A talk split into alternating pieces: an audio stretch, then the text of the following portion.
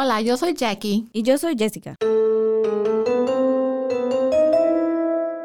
Y, esto, es Zona, del Crimen.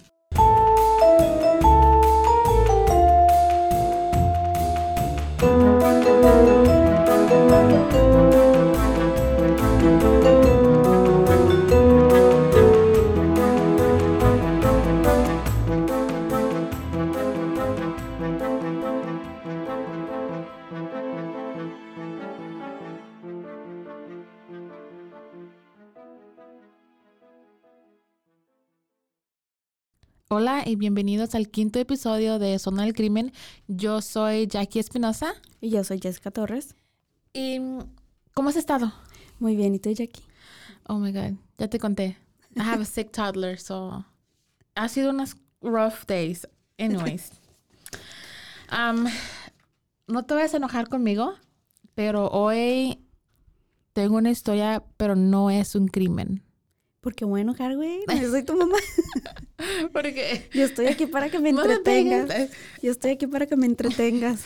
no es, no es crimen, pero sí es algo muy como fas, fas- like, me fascinó cuando escuché esta um, historia. También he visto la movie. Y Uh, es un, un caso muy, like, bueno, te vas a dar cuenta, pero a mí me quedó, like, as- los, ok, let me just tell you, no sé cómo decirte, ya, ya después que se acabe yo te, di- yo te voy a decir, te voy a preguntar si tú harías lo que estos, estas personas hicieron para sobrevivir. está bien, está bien, güey. Tú Oh entreténdeme. my God, ok. Acuérdate que el podcast no solamente es de asesinos seriales, sino también a con- Yeah. o sea, cosas que han pasado, que han marcado, que han quedado ahí, que te sorprenden, como supongo que fue este caso que te impactó y por eso lo escogiste. Ok, bueno, aquí va. El 19 ¿Listos? ¿Ah? ¿Listos, listos? Ok, les va.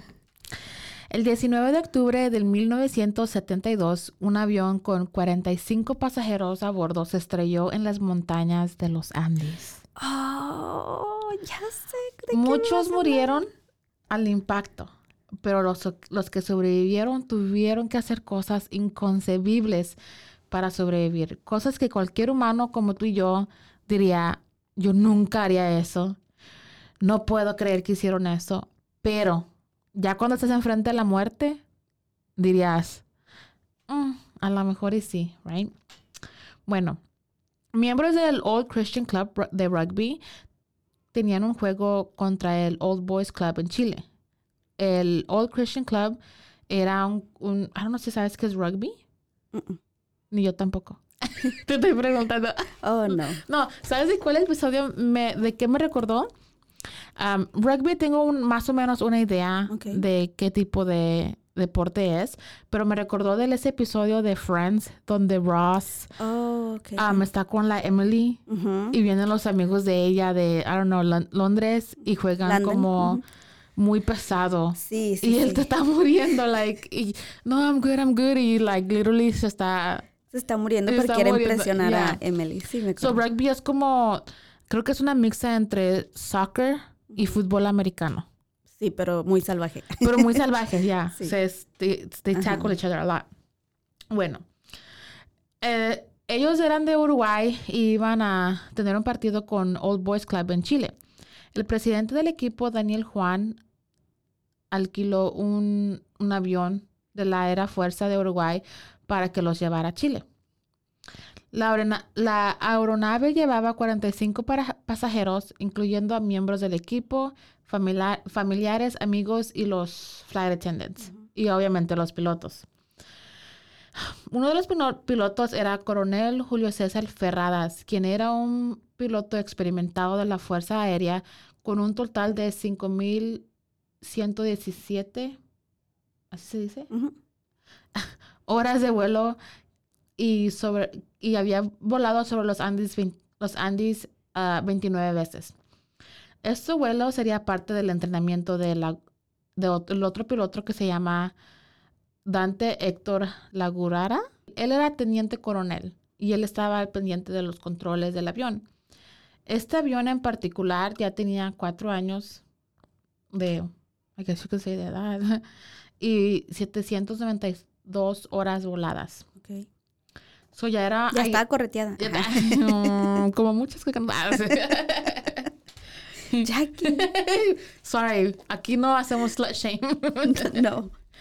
Anyways, um, la, la neblina sobre las montañas no permitía um, que los pilotos confirmaran su, lo- su location. Su locación. Ujú. Ya. Algunos... So, el clima cuando El- ellos volaron estaba, no era el indicado para volar. Ya. ¿Ellos sabían esto antes de empezar el vuelo? Well, ok. Tuvieron que desabordar ah, ok. Perdón. en... um, ¿En dónde?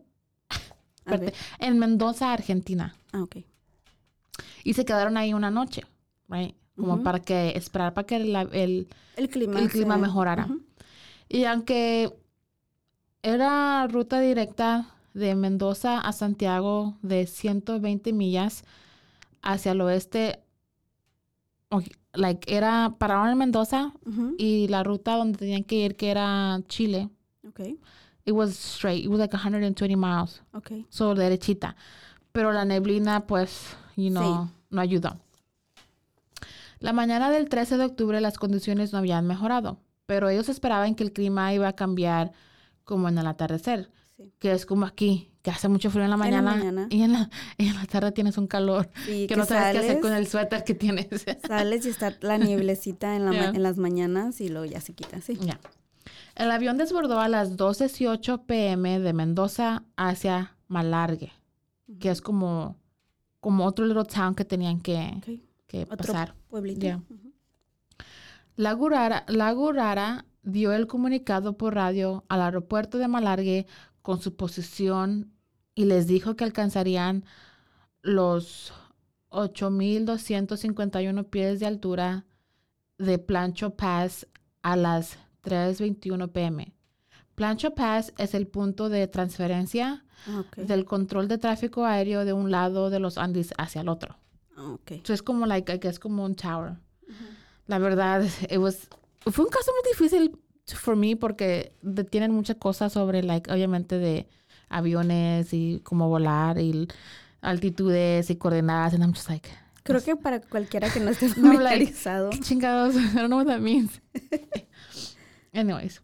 Después del accidente hicieron un análisis de vuelo. Cuando el avión iba sobre los Andes, um, la neblina no los dejaba ver. ver. El piloto, como estaba, estaba como en entrenamiento, iba muy, muy low, Muy bajo. muy bajo de lo que iba.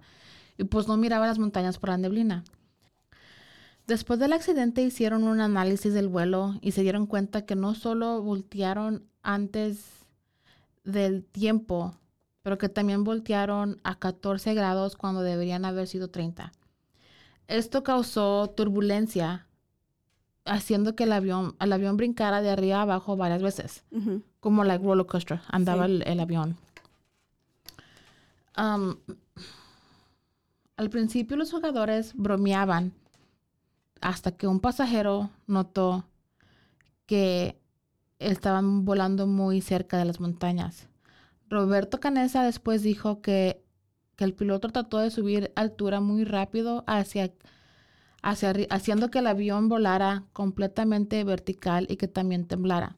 Wow. So, como iban abajo, iban, el avión iba aquí, and they were like about to hit a mountain, como que alzó queriendo, Queriendo subir. queriendo agarrar altura para no crash.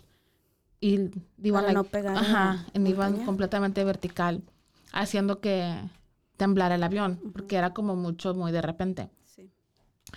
Testigos y evidencia demuestran que el avión estrelló contra la montaña de dos a tres veces. A la segunda vez perdieron las dos alas y la cola del avión. Wow. Cuando perdieron la cola del avión, tres de los pasajeros salieron volando. El centro del avión se deslizó contra una montaña a dos, 220 millas por hora hasta que chocaron con, con un hielo, con, like, con ¿Un el? Yeah.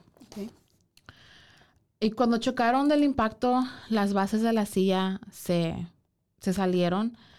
Y, y esto es que mm, del impacto, este impacto mató automáticamente al piloto Ferradas, que era que, el que iba, ¿Manejando? el que era el que tenía más Experiencia. experiencia, ya.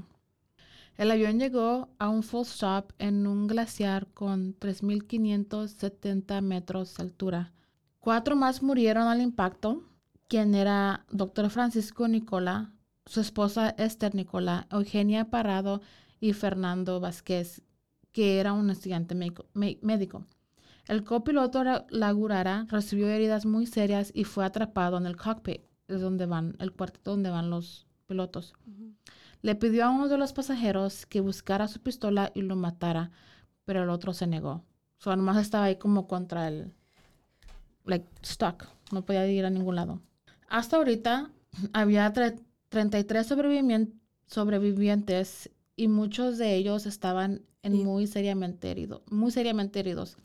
los que murieron, perdón que interrumpa, los que murieron eran doctores para acabarla. Para acabarla chingar, ¿verdad? Me quedé pensando. ya, la única ayuda que podían haber tenido se murió. No, sí, había un doctor, pero también había como medical students. Ajá. Que, que ayudaron, ya verás tú, oh, que ayudaron, pero pues eran estudiantes, todavía no eran tan, ok.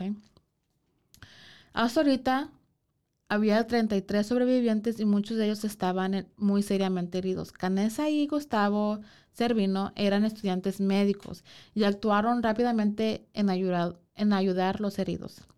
Nando Parado tuvo un cráneo fracturado y estuvo en coma tres días.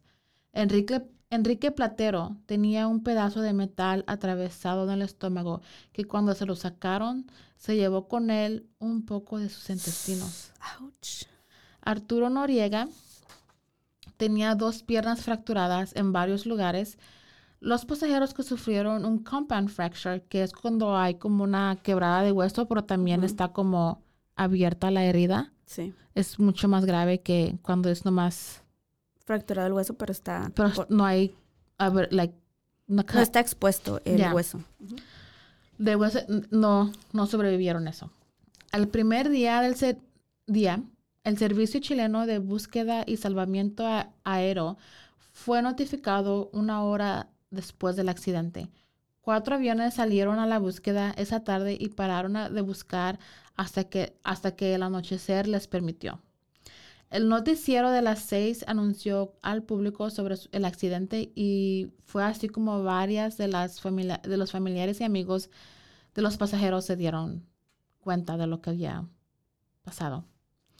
Lo que en este momento no sabían ni los pasajeros ni los de la búsqueda era que el avión había estrellado a solo 13 millas de un hotel abandonado que hubiera sido un buen refugio para ellos. Solamente a 13 millas había como un hotel que era como tipo resort and everything. O sea, ya estaba abandonado, no había nadie, whatever. Pero de todos modos, eso los hubiera... Refugiado del frío, por lo menos. Ayudando. Tan siquiera, Las condiciones del clima en ese momento. Los hubiera protegido del clima.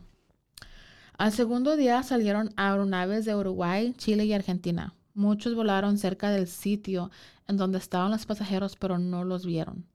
Los pasajeros usaron las maletas para hacer una cruz, pero no, no fue vista. Pregunta. Ya. Entonces, donde ellos cayeron, o sea, el lugar, me imagino era difícil de llegar y no había visibilidad. Este... Era puro, pura nieve everywhere, porque estaban en las montañas.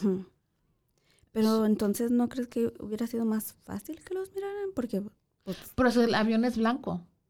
Ah. So, blanco contra blanco, pues... Ah, disculpen, pendeja. tienes razón, tienes razón. Pero igual, me imagino, bueno, no La neblina, I think que todo... Nada, nada estaba a su favor. Ajá, ok. Los pasajeros también usaron un pintalabios rojo para escribir SOS, which means ayuda. Pero no les alcanzó, se las acabó. En, se quedaron así. Tres, tres aviones volaron en, en, mero encimita de ellos, pero tampoco los miraron.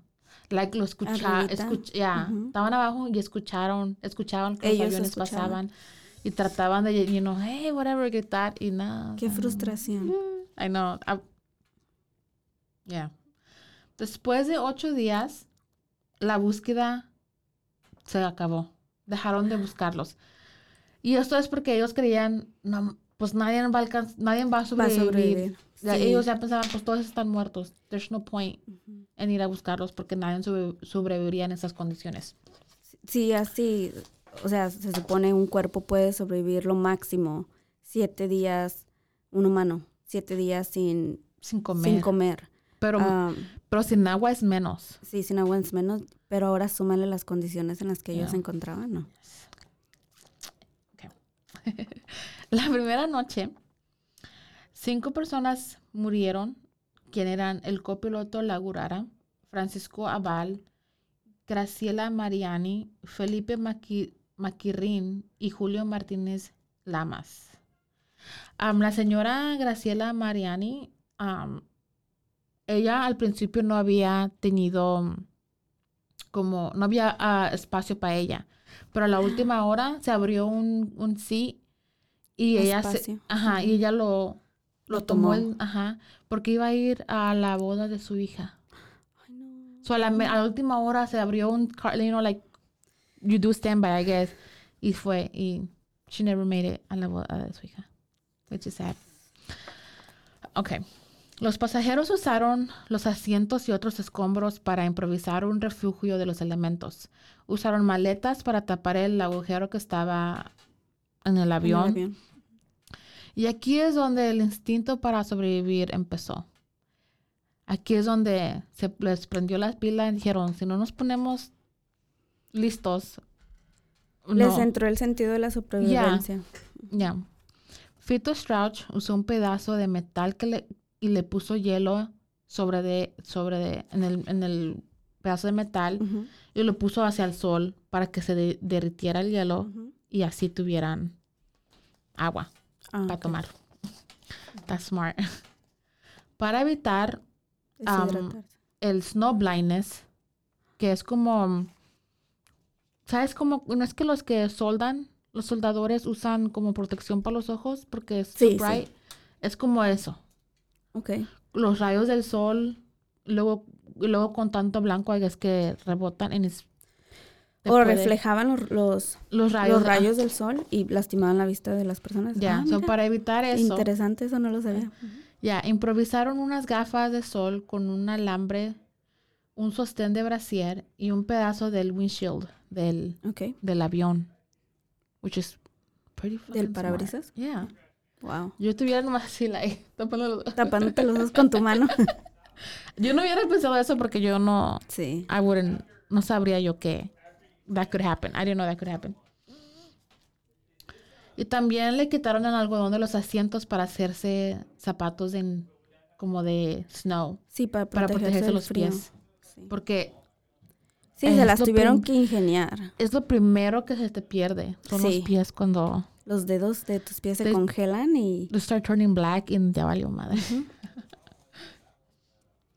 um, Nando Parado, que había estado en coma, que te acuerdas que estaba en coma en tres días, salió para darse cuenta que su mamá había muerto y que su hermana Susana, de, 19 años, estaba muy gravemente. Trataron de mantenerla viva, pero al octavo día Susana murió. So another dead one. Los 27 que se encontraban con vida todavía les faltaba mucho que pasar. Soportaron noches donde las temperaturas caían a 22 grados bajo, cero. Wow. Imagínate. Y luego sin nada, o sea, sin protección. Ni nada. Nothing, nothing. No tenían ropa, comida, ni suplementos médicos. Y algunos encontraron un pequeño radio. Y Roy Harley, que era uno de los pasajeros, improvisó una antena usando un alambre eléctrico. Y por ese mismo radio es donde escucharon ellos que la búsqueda ya había, parado. O sea, se dieron cuenta. Imagínate tenían esperanza de que ellos estuvieran, los estuvieran buscando, tan siquiera. Pero encontraron un radio y no. Y solo para enterarse que ya no los estaban buscando. Eso es como, like, ahora nomás esperemos hasta que... Esperar la muerte. Esperar la muerte. Más te quedaba? Ya. Estar en esa situación y, y, darte cuenta de eso. Ay, no. Yes. ¿Cómo, o sea, ¿cómo mantienes la esperanza después de eso? Qué duro. Ya. En el libro Alive, The Story of the Andes Survivors, escrito por Pierce Paul, que es uno de los sobrevivientes, escribió, escribió que cuando los demás pasajeros escucharon la noticia, todos empezaron a llorar y a rezar, menos Nando. Nando muy calmadamente miró hacia las montañas como, like, mirando hacia el cielo como, Contemplando. like, ajá, como era, y ahora, ¿quién podrá ayudarnos? like, literally. Gustavo Nic al ver las caras de todos, sin que le dijeran nada, él se dio cuenta y exclamó, Hey boys, tengo buenas noticias. Escuchamos en el radio que ha parado la búsqueda. Hubo un silencio completo y Paez, Paez un, un otro, le respondió, ¿cómo chingados son esas buenas, noticias? Obviamente lo dijo de otra manera, pero yo le puse mi little touch. Lo que tú hubieras dicho. ¿Qué chingados? ¿Qué es eso? ¿Por qué son esas buenas noticias? Y él respondió, son buenas noticias porque significa que saldremos de aquí por nuestra propia cuenta. Y escribió el otro, el coraje de ese chico impidió un torrente de desesperación total. So, él con decirles, pues, that's good news porque por nuestros propios huevos vamos a salir de aquí. El típico optimista, pero, güey, si yo hubiera estado en una situación de que cállate el hocico. Estúpido. sí, yo creo que... Pero a la misma vez, como que sí te da, you're like, heck yeah, fuck yeah, we're gonna get out of here. Que como que te da como más, yo digo, like, coraje y like, yeah, ganas de vivir, yo digo, ganas, ganas de Solo se inspiró este chavo, los inspiró con su pequeño discurso sarcástico, pero a la misma vez uh, les dio les dio esa energía que necesitaban, ese ánimo. Los sobrevivientes tenían muy poca comida. Tenían ocho barras de chocolate, una lata de mejillones, tres latas pequeñas de mermelada, una lata de almendras, ciruelas ah, secas y varias botellas de vino. A mí el chocolate y el vino would like, I'm good. Con el chocolate. Con el chocolate. Para que les alcanzara la comida, obviamente tenían que... Administrarse racionar muy, muy bien la comida. Para dar cuenta que, que había comido una almendra cubierta en chocolate cada tres días. Como para que... Güey, yo me chingo la bolsa en una hora. sola. Like five minutes. No tengo autocontrol. cuando, bueno, cuando tiene que ver con chocolate, I love chocolate. Eso es... Mi sobrino. Yeah. So I'm like, no, yo me la hubiera chingado todas escondidas de los demás. Pero eran muchos y no duró mucho tiempo. Y después de una semana la comida se les había acabado. Imagínate. Sí. En esa montaña no había ni plantas ni animales de ningún tipo de vegetación para. Sí, ni fauna. Puro pinche hielo que iba a crecer. O sea, nothing. Tratando de comerse um, para, ah, tenían, obviamente, estaban, el hambre es canija. Sí. So, trataron de comerse partes del avión, como el algodón y la piel de los asientos, como los cobertores. Pero esto solo los... Enfermó más. Los enfermó más. Like, okay. No es comestible. Biting, chewing on the leather. Imagínate, no. oh my God, un alambre como si fuera caña. wow. Sabían que la búsqueda la había, terminado y al pensar que enfrentarían la muerte, los que vivían quedaron de acuerdo que al morir los demás podían usar sus cuerpos para, para alimentación. Ok, tuvieron junta. Tuvieron junta y dijeron, ¿quién el que no la haga? Va a ser dinner. Pero a mí lo que me gustó de esta cosa es que consent, tuvieron consentimiento de la persona. Como, yo, como yo dijera, yo, y dijeron, pues, si yo me muero, pues tienen permiso de comerse una nalguita. comerse aquí. Like, do whatever. Coman, si hay carne ahí. Cómanse de mí lo que ustedes quieran. Soy un buffet. like, tengo de todo. Ya. y pues aunque no hayan dado consentimiento, ya muerto, ¿qué, ¿Qué vas a Con el hambre, pues, ah, you, starting to look really good right now. Saboreándote, así como Homer que tiene la babita y staring a, your friend. Como las caricaturas de antes que te ponían y se imaginaban al patito y asadito el patito. Yeah. Okay. Um, Roberto Canesa describió la decisión de comerse los pilotos familiares y amigos como nuestra meta era sobrevivir, pero nos faltaba alimentos. Después de algunos días sentimos la sensación de nuestros de nuestros cuerpos consumiéndose a sí mismos para vivir. Sabíamos lo que teníamos que hacer, pero era muy terrible de contemplar. Los cuerpos de nuestros amigos y familiares estaban en el hielo bien preservaditos. Sí, sí, por pues. mucho tiempo nosotros agonizamos. Yo le pedí a Dios por guianza. guianza. Sin su consentimiento sentí que estaría violando la memoria de mis amigos y les estaría robando el alma. Wow. So he was like. Es que sí está fuerte, o sea, pensar comerte a una persona. Persona. Even if, even if no eres religioso. Sí. De todos modos, es duro, you know? Claro, es como las personas que son muy um, escépticas a lo paranormal y todo eso. Ah, cabrón, vete que escuches un ruido en la madrugada y que no encuentres explicación alguna. Yo creo que te va a entrar miedito, es, es algo humano. So, like, él le dijo, pues, please, like, I'm gonna do this. Necesito tu consentimiento. O le, like, o le avisó. I don't know cómo. Él, él oró, ok, espérame. Él oró a Dios y le dijo, en su oración que le quitara como ese sentido de culpa para poder hacer lo que él sabía que tenía que hacer, que era pues comer a, sus, compañeros, a sus amigos, pero sin sentirse culpable ya que era pues no por gusto, sino para sobrevivir. Ok, ya te entiendo. Entre todos quedaron de acuerdo que lo harían. Canessa tomó un pedazo de vidrio del avión para usarlo como cuchillo. Como cuchillo. Él fue el primero en consumir después los otros, y así como poco a poquito los demás, like, okay, fine, let me, like, había unos, algunos no, algunos no pudieron, algo, a otros que se consumieron carne, pero como que no, no les sentó, no se les sentó bien en la panza y lo sacaron para atrás. lo vomitaban. Ya. Um, Sé mm. que a lo mejor va a ser muy pendeja esta pregunta, ¿verdad? ¿A qué sabemos? Ah. No. la carne, o sea, estaban preservados los cuerpos por, obviamente, las temperaturas, ¿verdad? Pero I no know sé what you're gonna ask. Sí. Va a ser... O sea, estaba... Was it chewable? ¿Podías masticarla bien porque estaba hecha hielo? Porque tengo la oh, respuesta. Ah, ok, ok. Entonces, pregúntame. ¿qué o sea, es, esa era la pregunta. O sea, me preguntaba como, ok, ya ves, no sé si has, te has fijado a veces que, bueno, yo nunca lo entendí cuando estaba más, más pequeña, que dejaban una, nuestras mamás lo que fuera la carne en el congelador y decía, ah, la carne se quemó por el hielo. Yeah, like freezer burn. Ajá, que ah, se, que se, que se quema por el, por el, por lo frío. por lo frío, ok.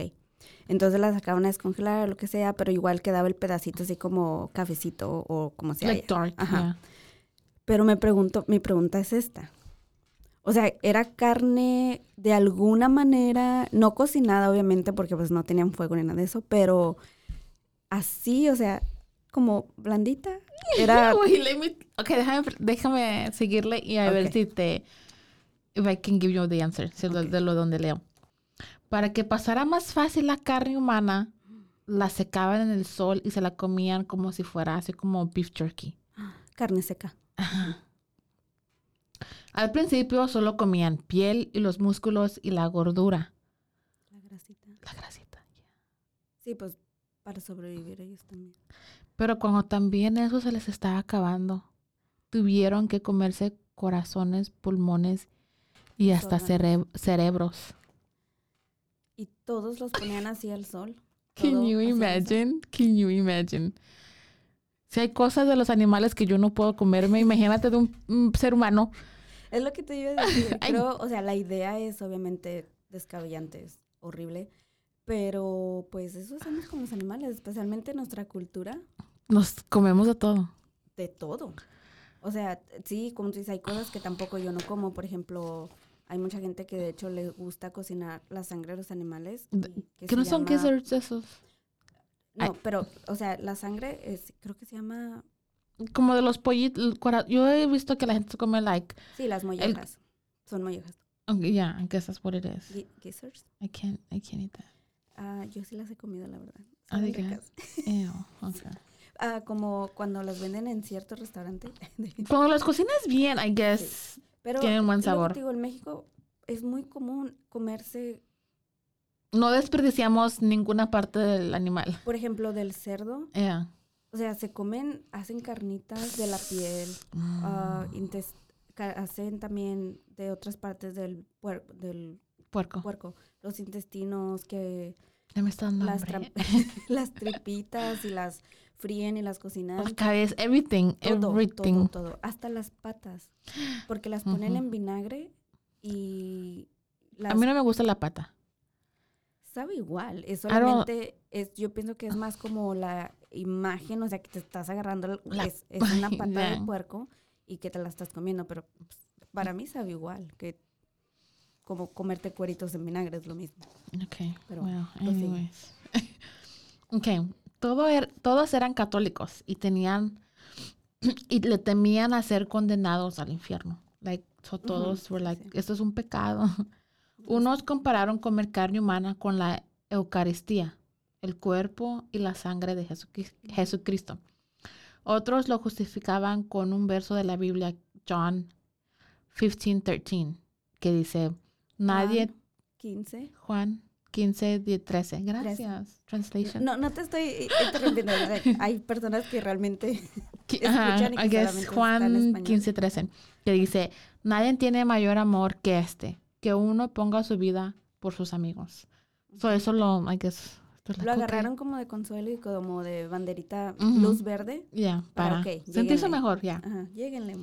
John Menthol, John Menthol y su esposa Liliana, quien era la única mujer que vivía en ese momento, hasta esta, you know, until now, eran los últimos en comer carne humana. Liliana era muy religiosa y le rogaron y le rogaron y como ellos justificaron eso como diciendo que era la Eucaristía o y pues así muy a fuerzas la hicieron comer.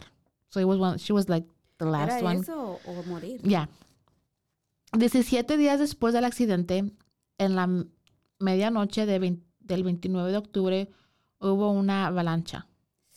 Les cayó encima toneladas de hielo de snow encima del avión donde dormían matando a ocho personas más. Pues más alimento. Ay, perdón, ¿verdad? That was so dark. sé. Es un Stop. muy oscuro. It's, gonna, it's about to get worse. Espérate, espérate. Lo siento. Hold on, espérate. Ok. Murieron otros ocho más. ¿Quién era Enrique Platero, Liliana Beza, Gustavo Nicolic, um, Daniel Manspoon, Juan Menéndez, Diego Storm, Carlos Roque y Marcelo Pérez.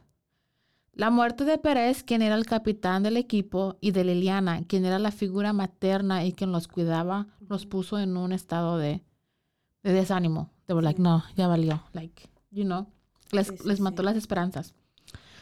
La avalancha enterró completamente el avión, dejando solo tres pies de espacio para el refugio no se podían ni, like, mover. ni mover.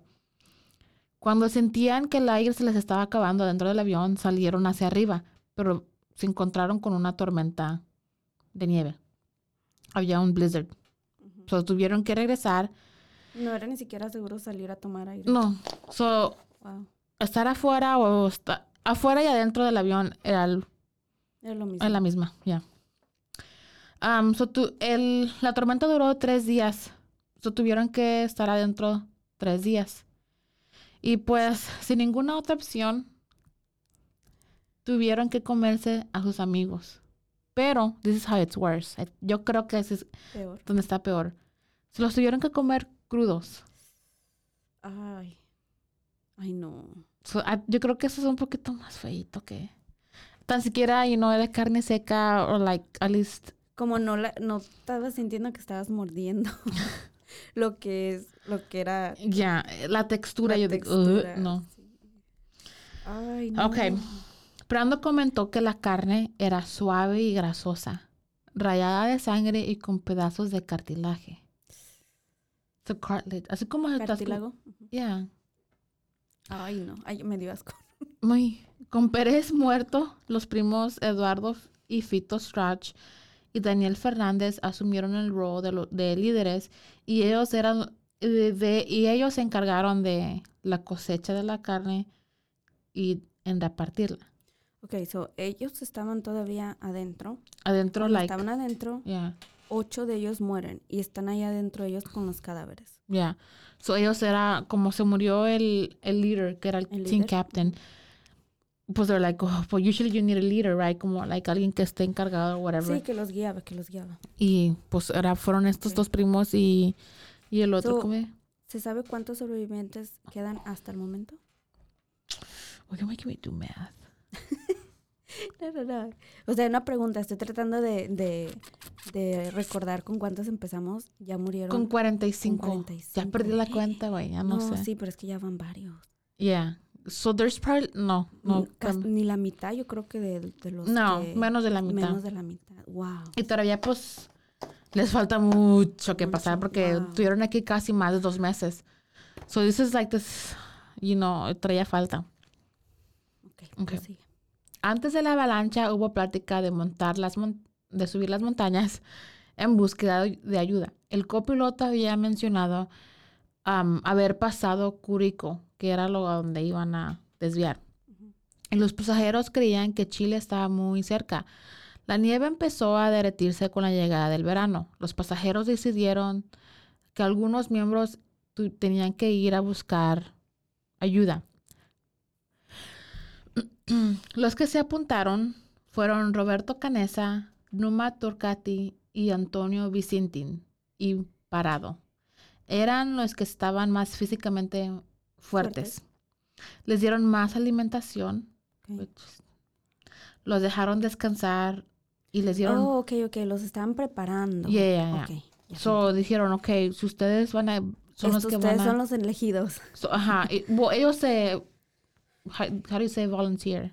¿Se hicieron voluntarios? Ellos, ajá, ellos solitos se apuntaron y dijeron, ok, so siete días, durante siete días les dieron más de comer, les los dejaron descansar, no hacían como, like, las cosas que tenían que hacer a diario para sobrevivir y les dieron más ropa para estar calientes y al séptimo día okay. Pues, se fueron, se fueron a, a ver, a buscar ayuda porque ya ves que creían que Chile estaba cerquita. muy cerquitas.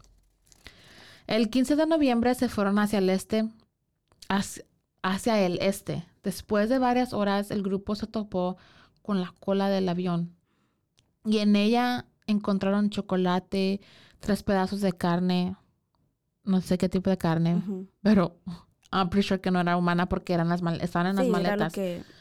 oh, estaban en maletas. Ajá, porque también una de las poco de las maletas también se fue con la cola del avión. So, obviamente, you know, cuando, cuando vas a un lugar, lleva, cosas ya. Una botella de rum, cigarros y unos comic books. Y un poco de medicina y también un, un, pequeño radio. El grupo decidió acampar ahí por la noche. Hicieron una fogata y duraron toda la noche leyendo el comic book. Por la mañana empezaron otra vez su excursión. La segunda noche fue aún más dura ya que no tenían la protección de como de meterse en la cola del avión, ya no tenían nada que donde refugiarse. Ajá, y casi morían. Estaban like era una noche really bad. Estamos hablando de los Andes, son temperaturas. Decidieron regresar al campamento donde estaban los demás e intentar comunicarse con el radio que habían encontrado. Cuando llegaron, obviamente, like, pues dijeron, aquí tenemos un radio y pues el, uno de los guys era como, like, le sabía más o menos a los radios qué onda, como, como, you know, like, repair them. Tenía un poco de conocimiento en esa área. Pero después de um, intentar varios días, el radio pues no, no funcionó. Mientras el grupo estaba en la búsqueda, Arturo Nogueria y Rafael Echava, Chavarría. Es que los nombres son como uruguayos, perdón. Y Rafael Echava Reín murieron de gran gangrena. Gangrena. Y. Ay. Te empiezas a pudrir, literally. Sí. Right? And it smells, yo he escuchado que huele. Sí. Really bad. Huele feo y pues sí, te estás prácticamente pudriendo. I think it probably smells like a dead body. Ok, entonces. De, ya, se murieron de gangrena. Y Torcati, que fue uno de los que fue en la excursión, le, tuvo tanta repugna a la carne humana que hizo que su estado físico se deteriorara más, más rápido. Al morir Turcati, solo pesaba 55 libras. Wow. Can you imagine? That's like... Son veintitantos kilos. It's a lot. Ay, yo quisiera perder tanto peso, pero no, no, no, Se dieron cuenta que tenían que intentar subir la montaña ahora hacia el oeste, ahora del otro lado. Pero tenían un problema más. Si no encontraban alguna manera de mantenerse protegidos del frío, esa meta sería su muerte. Sí, no iban a sobrevivir. So, con la... This is where they're so freaking smart. Yo me hubiera muerto el primer día porque no sé nada. Estoy bien güey. I would be like, tengo frío. And I would just, me hubiera quedado ahí. Pero se les... They were smart. They were pretty smart.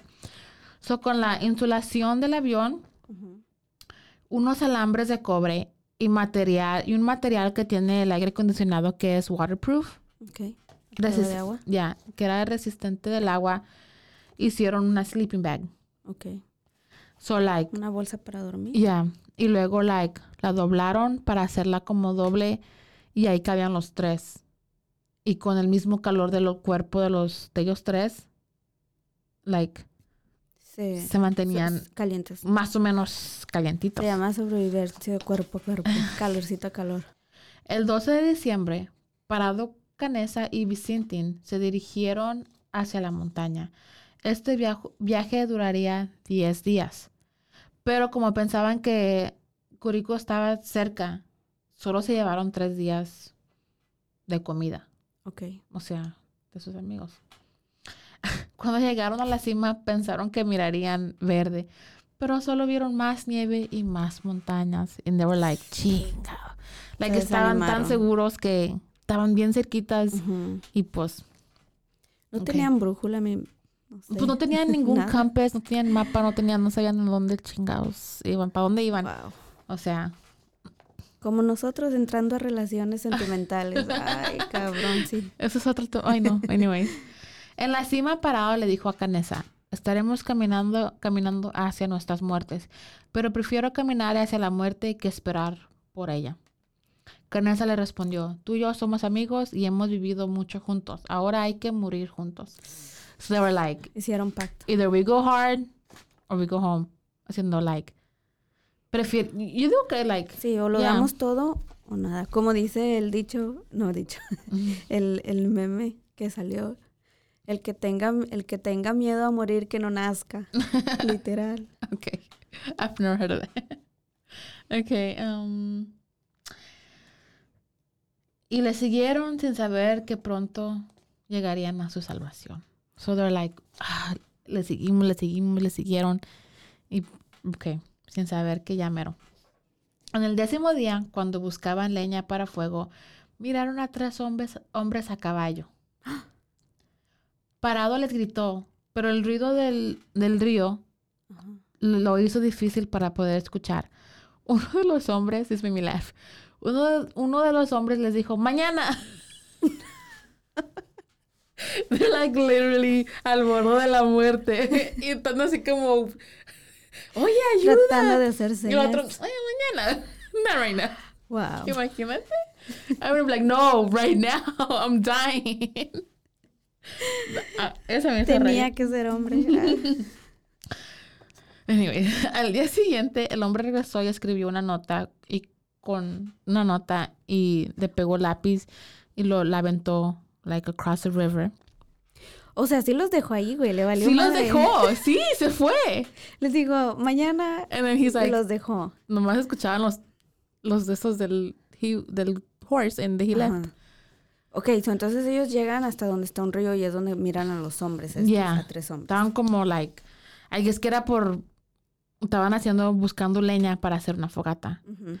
Y miran tres hombres y like, oh my God, están así como... Entonces, o sea, estaban ya como en otro tipo también de terreno, ¿no? Me imagino. Ya. Yeah. Ok. Ya habían, todavía nieve, pero ya habían salido... De las montañas, I guess que estaba more plain. Ah, ok, ya te entendí. Y pues les aventó un, lápiz y un papel.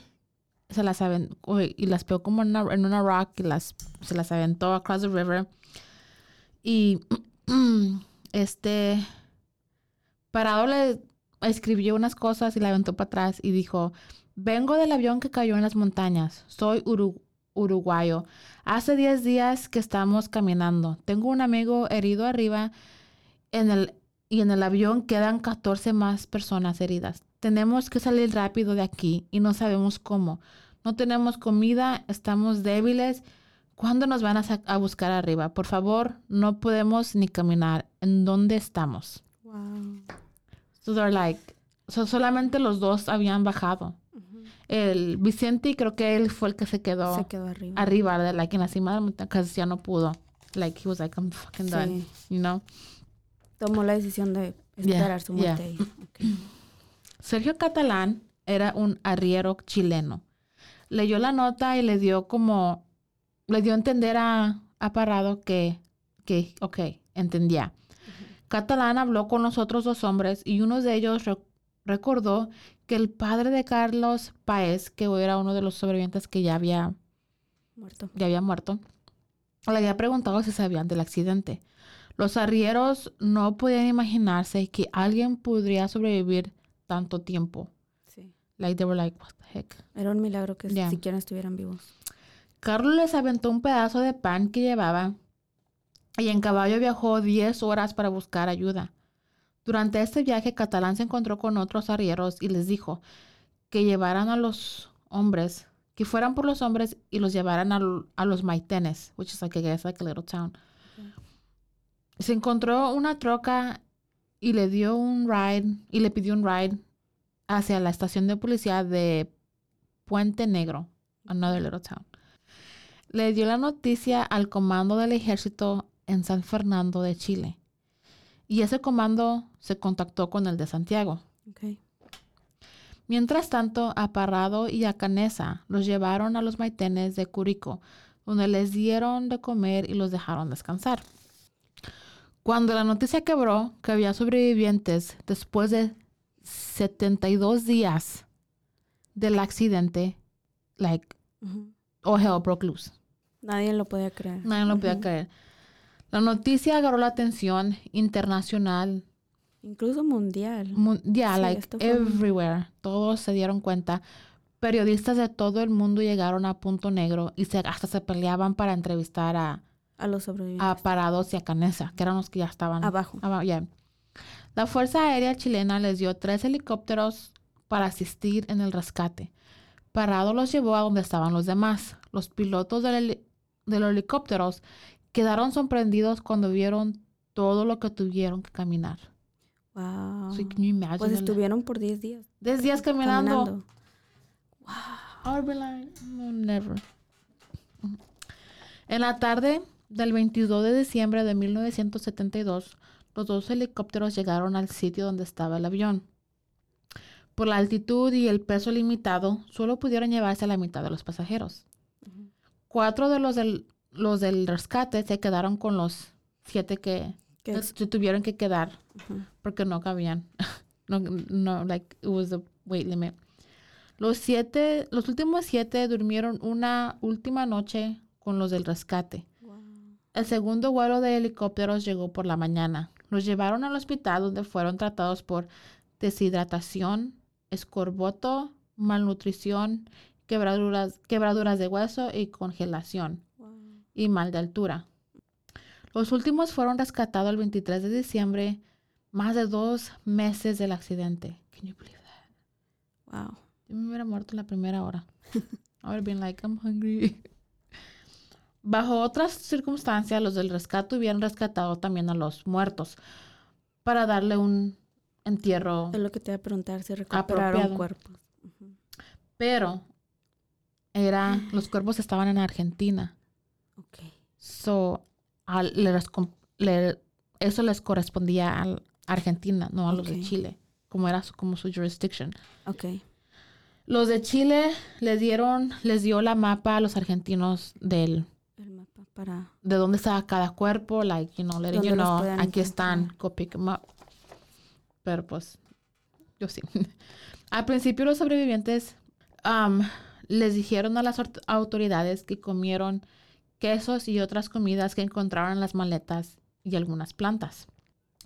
decidieron decirle sobre el canibalismo a sus familias en privado primero. Era lo que iba a preguntar. Ay, yo... Entonces no lo dieron a conocer en un principio. No. O sea, ellos no dijeron nada. Oh, comida que encontramos en las maletas que la gente llevaba, whatever. Ok. Ok. Y luego, primero querían como advertirles a a las familias, porque that's really, you know, like... Sí, es algo, no, obviamente no normal. Está, tenía el miedo de cómo iban a reaccionar. Ya, a mí me daría un poquito de vergüenza. Pues es que no, porque, o sea, lo hiciste para sobrevivir, no es como que mataron para pues, sobrevivir. por ahorita que mencionaste, es like, hold on, hold on, último adelante. Salieron los rumores que habían matado a unos para comérselos. Oh. Salieron, publicaron fotos en periódicos de los restos humanos medios comidos. So la gente, like, salieron los rumores, I don't know quién soltó la sopa, o alguien se ha de haber dicho como, like, hmm. O por morbo, simplemente, o sea, pudieron... Uh, como que alguien se quedó, no me la creo, con queso así, con, like, para mm. todo, more than two months, no me la creo. Algo tuvieron que hacer.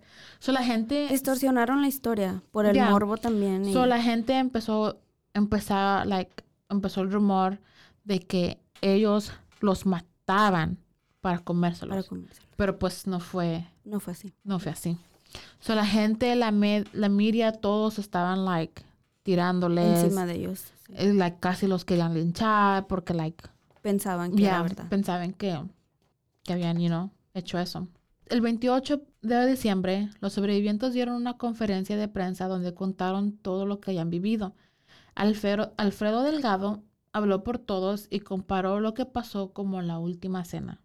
Recibieron mucha publicidad y desprecios del público, pero después de decirles sobre el pacto que hicieron todos, la gente empezó a entender un poco más. Un sacerdote católico escuchó y les dijo que no estarían condenados porque era la condición extrema que tuvieron que, hacer.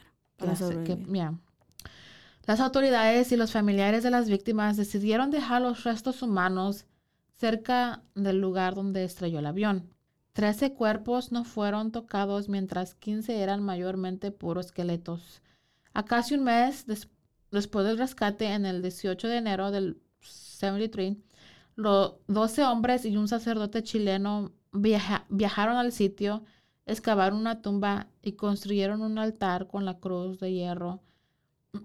y en el altar escribieron, el mundo a sus hermanos uruguayos cerca, oh Dios, de ti. Y Un homenaje. Ya. Y les echaron gas y les prendieron fuego. Ay, cabrón, esa no. esa no me la esperaba. No la esperaba. Estaba, estaba conmovida por el homenaje que les estaban haciendo. y luego hicieron como una... una fosa. Como Ya. Y ahí echaron todos y ahí los quemaron. Pero al ladito del avión le pusieron como un altar y su stone con, con lo que había inscribido. El padre de una de las víctimas recibió información que su hijo todavía permanecía. No, es que no los quemaron todos. Porque pues unos estaban debajo de la nieve, remember? Y unos se fueron con la cola. Sí. So like. Estaban dispersados. Ya. Pero entonces la familia decidió dejarlos, dejarlos ahí. Ya. Wow. Pero un padre, no, like, recibió información que su hijo todavía permanecía y que antes de morir el, el, hijo había dicho que él quería ser enterrado en casa, like he wanted to go home, sí. que, que estuviera con sus padres. El padre no recibió permiso para recuperar el cuerpo, solo él junto a, a gente montó su excursión y fueron a recuperar el cuerpo. Al regresar con el cuerpo, lo arrestaron por robo de tumbas. Ay, no manches. Qué culero. Ay, no. Un juez federal y el un mayor intervinieron para obtener su liberación. Después recibió permiso para enterrar a su hijo y después lo, y lo enterró y, you know, like, logró lo que, tuve, lo que quería hacer. Ok, su hijo, la última voluntad de su hijo. Ya. ¿Qué? Pero no, ¿cómo? y no se pasan. Qué indignación, o sea, este padre acaba de perder a su hijo, el dolor de perderlo, y aún así arriesgarse a ir hasta donde estaba él, sin ninguna ayuda de, de, las autoridades, arriesgándose él y con los que iba también. O sea, no sabía qué tipo de clima también les iba a, tocar. Y todavía ya que lo recupera, viene bajando y sácate, vas para el bote. no, qué feo. Lo bueno que pues no quedó ahí. Pues hubo gente que intervino. Ya. So, varios de los sobrevivientes publicaron libros, hay películas, hay también fueron criadas varias fundaciones. Una de ellas fue creada por las madres del 11 de las víctimas, que se llama All Children Library en Uruguay, que promueve en ayudarles a los niños a leer, en el aprendizaje, en, en la educación. También hay un museo y muchas cosas más en honor de los fallecidos. La película que yo te se llama Alive. No sé si sabes quién es Ethan Hawke. Él sale, están todos bien jovencitos, bien papuchones. And I'm like, ay, it's really, really good. La movie. Yeah, porque cuando yo estaba leyendo like, lo que estaba sucediendo en el, en el en Wikipedia, um, yo me imaginaba la, la movie, like, oh, this happened, this happened. Y la movie hizo, like, a really good job en decir bien todo lo que, lo que pasó. Pudo captar todo lo que Lo que ellos, ajá, y varios, hay un montón de libros, muchos de, muchos de ellos, um, creo que so, 16 sobrevivieron. Wow. Y casi todos escribieron libros. So, si mira, si buscas un libro, si you go to Wikipedia y le pones... Um, los sobrevivientes de los Andes casi todos tienen libros y sus propias versiones del, sí, de lo que pasó. sus propias experiencias. Qué fuerte. So, ese fue el caso del, del milagro en los Andes.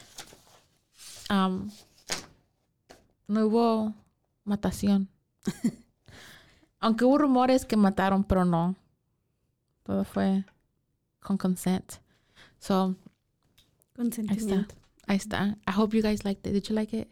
I did. Uh, he estado, ya había, sí me gustó. Es, ya había escuchado esta, creo que, ¿quién no ha escuchado de esta historia? Even que pasó hace muchos años. Sí, fue algo que marcó la historia, entonces. Muchísimo más, muchísimos años antes de que tú y yo hubiéramos nacido.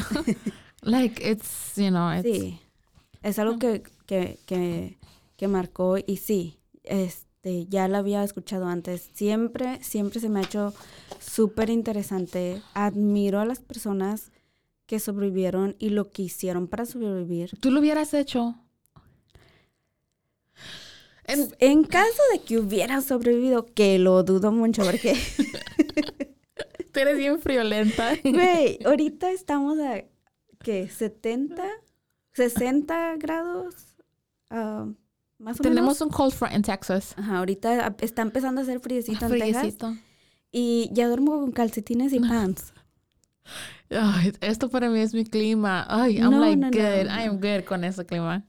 No, no, no. Yo odio, odio el frío. I love it. Tengo los huesos de una anciana de 65 años. O sea, tiemblo ya aquí, tiemblo del frío. O sea, so, pero supongamos que yo hubiera, supongamos que hubiera sobrevivido. Güey, yo digo que sí. Mm, yo digo, que, que lo máximo que yo hubiera, yo hubiera vivido es una semana. lo más por el frío. O, a mí, sí soy calorosa, pero a esos extremos no, no manches. Creo que lo hubiera tratado. Y mm, creo que, yo creo que al principio no hubiera yo... No sé si me hubiera podido comer la carne de, de mis amigos, pero creo que it would take me a while. No sería, sería uno de los últimos en probar, maybe. ¿Piensas? ¿Pero cruda? Güey, la hambre es cabrona y el que la aguanta Güey, no puedo ir ni dos horas sin comer. es lo que te iba a decir, Jackie. Güey, a las dos horas, cada dos horas, I'm like, I'm fucking starving. Tú no sabes lo que es la hambre, Jackie. Imagínate, like, comer una almendra cubierta en chocolate cada tres días. No. Creo que me hubiera enojado yo más de que ni para la muela. Como yo me hubiera dado un pinche tiro en la cabeza, I swear to God. Fíjate que era lo que estaba pensando. Creo que hubiera tratado de sobrevivir, pero me conozco. Creo que la, la verdad, sí, creo que la desesperación, o sea, en, un, en una situación así, quiero pensar, quiero pensar que, que ay, sería súper valiente y súper positiva y, y, no me daría por vencida, pero me conozco y ni siquiera cuando pongo la alarma para ir al gimnasio temprano y ya me di por vencida. ¿Me entiendes? O sea, creo que en algún momento hubiera optado por acabar con mi vida. a mí lo que se me hace sorprendente es que no hubo ninguna, no mencionaron nunca el suicidio. Si yo me hubiera muerto primero, would you eat me? Porque mira, Jessica. ¿En serio me acabas de preguntar eso, güey? Yo, yo te como. I'd be like. Estoy sabrocha. y me hubiera quedado like, man, Jessica. Te está viendo bien rica, like, for real, con salud Me estás sonrojando, güey. Pasa una mordida. Güey, me estás chiviando, qué pedo. Let me say. No, es que. I would eat you. well, thank you. es, es, es un, es un, ¿cómo se dice? Un complemento. Un complemento, gracias, Jackie. No sé, yo, yo pienso que eso hubiera pasado. No sé, creo que mentalmente también es eso. Mentalmente tienes que estar muy, muy fuerte como para sobrevivir a algo así, para pasar... El trauma. Exacto, para pasar el, el hecho de que creo que yo me hubiera imaginado que estaba comiendo otra cosa. o sea, ¿qué más puedes hacer? O sea, porque no hay otra manera. Es como. I think que comer carne humana es difícil en sí, pero comer carne humana de un amigo, de alguien que conoces y que has, que sí. tienes, I guess, cariño, you can say. I think that would be, that's. Creo que es la. Me hubiera traumado. Creo que es eso, güey. Es la parte. Me hubiera hecho vegan. Es la. es la parte mental que, que creo que sería la difícil de, de pasar creo que ya pasando esa como, como estancia mental que, en la que estaban, creo que fue un poco más fácil para ellos. Ah, creo que ya no solamente se enfocaron en y entraron en la mentalidad de que... Tenían que sobrevivir. Sobrevivencia. Ya cuando entraron en, en ese estado mental, creo que nunca, no pienso que fue fácil, nunca, pero creo que ya tenían esa de que era con esa intención. No lo hicieron con nomás por así. You know claro, era la circunstancia con, la que estaba. Well, sí, siempre me ha hecho muy, muy interesante este, I hope you liked it. este caso. Sí, Even though que no fue, like I said, no mataron a nadie. Chin. Pero ah, para la otra les tengo un, super good, super good story. Yes. Y así, ahí se van a matar. no, sí. que, muchas que gracias. sé que es is why you're here. me gustó.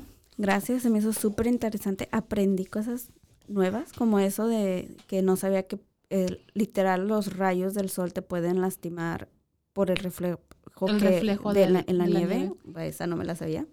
Es lo que te digo, o sea. Aprendes algo todos los días. todos los días, nunca es tarde. Así que sí, muchas gracias. Me gustó y espero que también a las personas que estén escuchando les haya gustado la historia. Entretenido, I guess. Bueno, pues ya saben que nos busquen en nuestras redes sociales, en Facebook y en Instagram. Es lo único que tenemos ahorita en este momento. Déjenos en, vayan a um, Apple Podcasts, Spotify, en donde escuches tus um, podcasts favoritos y déjenos unas cinco estrellas, un review. y lo que ustedes quieran. Um, yo soy Jackie Espinosa. Y yo soy Jessica Torres. Y esto fue Zona del Crimen. Que tengan un buen día. Nos vemos después. Adiós.